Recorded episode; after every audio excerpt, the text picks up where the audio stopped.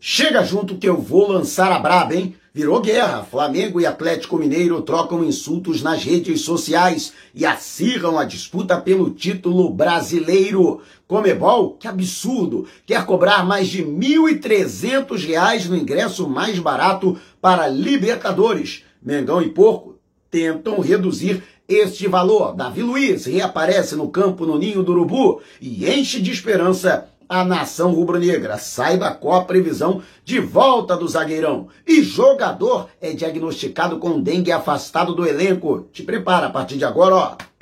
É tudo nosso. Já chega largando o like, compartilha o vídeo com a galera e para me seguir nas redes, o link tá aqui. Vamos lá com a informação. Assista o vídeo até o final e um recado antes para você que quer acompanhar o Mengão de perto na final da Libertadores. Mengão que vai jogar com esse uniforme aqui, uniforme de número 2 diante do Palmeiras. Bate e volta, saindo do Rio de Janeiro, chegando a Montevidéu no dia do jogo e retornando no dia seguinte, dia 28 de novembro. Bate e volta, hein?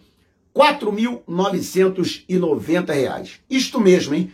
R$ 4.990. Mas se você puder investir mais um pouco, Voo saindo de São Paulo, aeroporto de Guarulhos, chegando na véspera da partida, dia 26 de novembro, com hotel incluído e translado. Aeroporto, hotel, hotel, estádio, estádio, hotel, hotel, aeroporto e a volta no dia seguinte da partida, dia 28 de novembro. R$ 7.990. Você não vai encontrar estes preços no mercado. Isso foi um grande esforço da Outsider Tour com a Itapimirim Transportes Aéreos para trazer a você estes valores. Olha, você vai precisar economizar, hein? Porque o ingresso, ó, vai ficar salgado e já vou trazer essa informação para você. Então, entre em contato porque as vagas são limitadíssimas, já estão acabando, hein?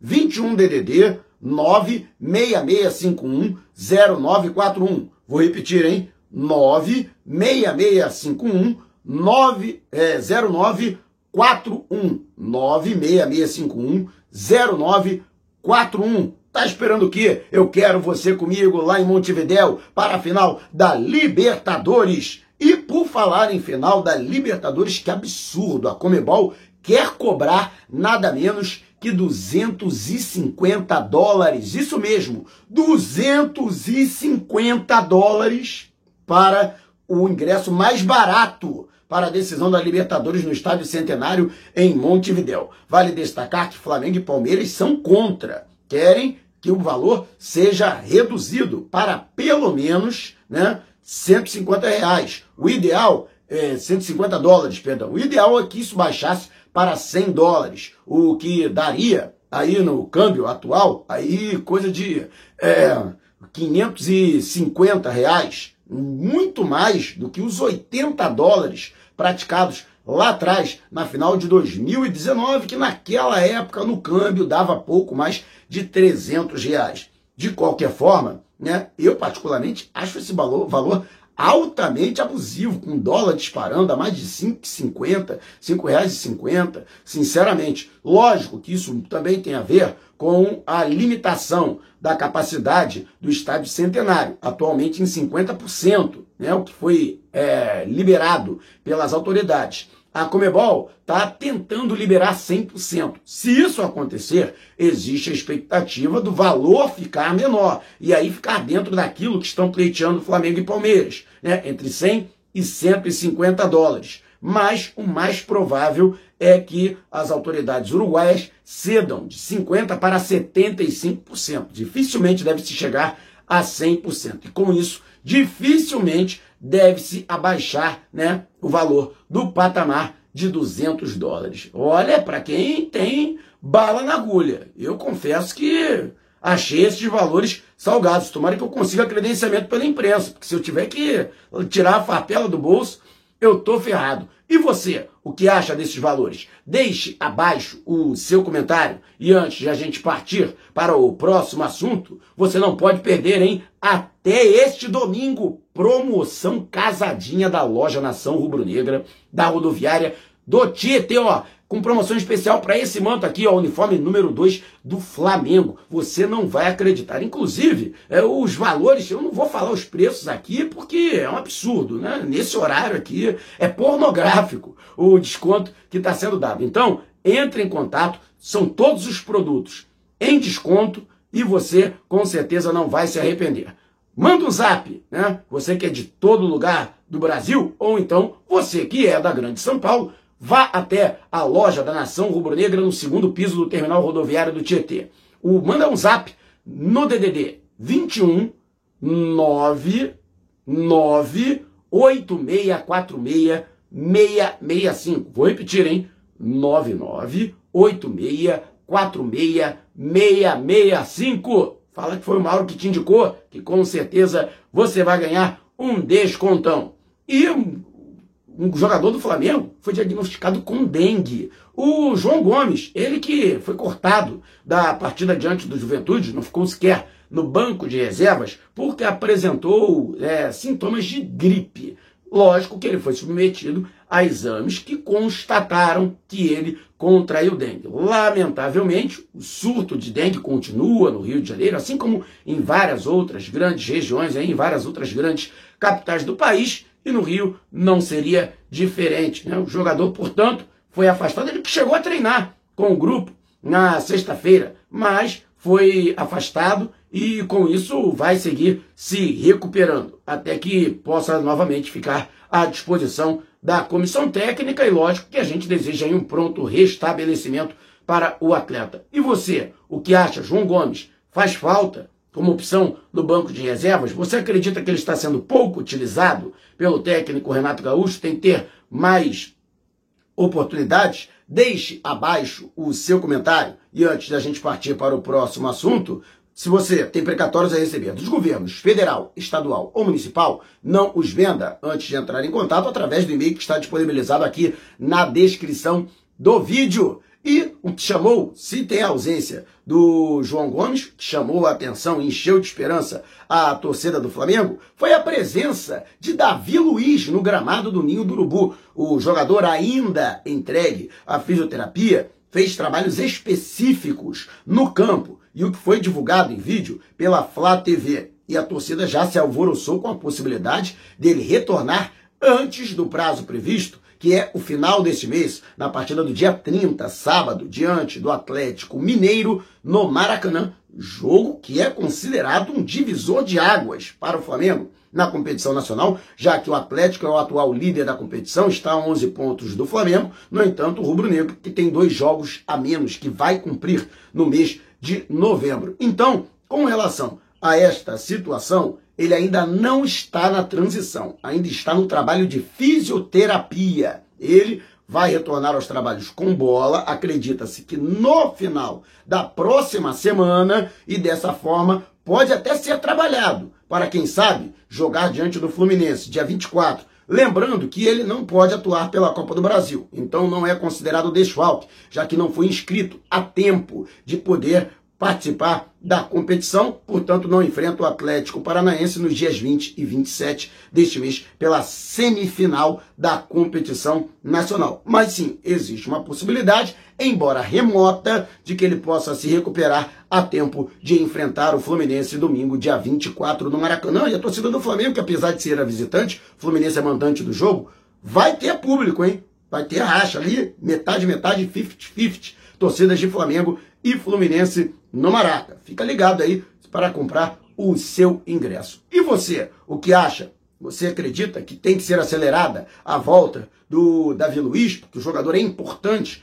nessa partida diante do Fluminense? Ou você acredita que a prudência tem que falar mais alto e tem que ser respeitado o prazo inicial para que ele não se submeta a uma nova lesão e, por exemplo, fique fora da final da Libertadores, dia 27 de novembro. Deixe abaixo aqui a sua opinião. E antes de a gente partir para o próximo assunto, tá vendo essas letrinhas vermelhas abaixo do meu nome no vídeo, no smartphone? Ou então esse botãozinho vermelho no canto do seu computador, é o botão inscreva-se. Clique, acione o sininho na opção todos e fique sempre por dentro do Mengão. E Flamengo e Atlético Mineiro travaram um duelo absurdo. E eu diria até com requintes de crueldade nas redes sociais, com trocas de insultos, ofensas, acusações e ameaças através de seus perfis principais ou então os dirigentes através dos seus perfis oficiais. Né? Inclusive, o Atlético Mineiro emitiu nota de repúdio a declarações publicadas pelo vice-presidente geral e jurídico do Flamengo, Rodrigo Dunchi de Abrantes. Vou ler aqui na íntegra. Até vamos rir um pouquinho, né? Isso aqui é ridículo,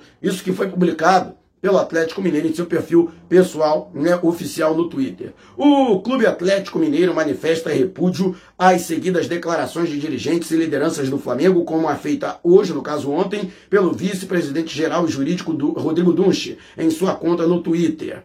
É, continua. Nela, de forma dissimulada e ardilosa, o que, que eles querem dizer com isso? Ele afirma que dirigentes do Galo tentaram invadir a sala do VAR, mas não foi ele que disse, isso está na súmula do árbitro, isso foi relatado pelos árbitros de vídeo, pelo árbitro de vídeo seu auxiliar, né? no jogo Atlético Mineiro e Santos, no último dia 13 no Mineirão, e pede punições ao clube e a seus dirigentes, a quem chama de agressores, em face dessa suposição. Gente, isso não é suposição. Até onde eu sei, a súmula, ela tem valor legal, né? E é admitido, inclusive, como verdade absoluta. Se vale para o Flamengo, por exemplo, o Gabigol foi expulso numa partida no ano passado pelo Campeonato Brasileiro, porque ele é, desabafou, o árbitro achou que ele estava xingando, ele, né, o, cara, o Gabigol nem falou na, na, direção do árbitro, foi expulso diante do Bahia, ainda no primeiro tempo, né, quando o Flamengo fez o primeiro gol. E aí, a súmula prevaleceu. Inclusive, o Gabigol foi suspenso por um jogo que cumpriu na partida seguinte diante do Fortaleza no empate em 0 a 0 na Arena Castelão, naquela oportunidade. Então, se a súmula vale como verdade absoluta para o Flamengo, tem que valer para os demais. E foi relatado isso na súmula. Né? E aí, ainda no assunto, o Atlético enfatizou que não houve tentativa de invasão à sala do VAR por parte de Rodrigo Caetano nenhum outro dirigente. Ó. Não houve por parte do diretor do Galo, Rodrigo Caetano, qualquer tentativa de invasão à sala do VAR, tampouco de outro dirigente da nossa equipe. As informações são mentirosas e seus autores responderão pelos atos no tempo próprio. O que, que eles vão fazer? Eles vão é, é entrar com um processo contra os árbitros? É isso? Hum, sinceramente, eu não estou entendendo o que eles querem. Por fim, o Clube Mineiro diz que agirá com firmeza contra todos que proferirem declarações mal intencionadas com o intuito de prejudicar o desempenho da equipe. O tempo de manobras extracampo e favorecimentos já acabou. Pelo menos é o que se espera. E eu espero isso também. Porque o Atlético Mineiro é o clube mais favorecido desse Brasileirão. Sete pênaltis marcados em favor do Atlético, todos Mandrake. Inclusive dois diante do Santos. Na virada do Atlético por 3 a 1 Isso eles não falam, né? Curiosamente, os dois pênaltis foram marcados pelo VAR depois do que aconteceu, né? Que eu acho lamentável, sinceramente, né? dirigente Rodrigo Caetano, com isso, Rodrigo Caetano, convivi com ele no Flamengo, no Vasco, no Fluminense, quando ele trabalhava nesses clubes. E eu fiz a cobertura dessas equipes.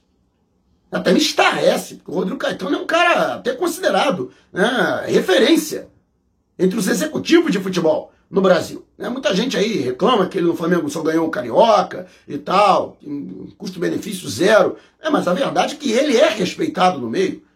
Então, até me estarrece, porque, sendo referência, ele não podia ter uma atitude dessas, né? E aí, o, vamos lá.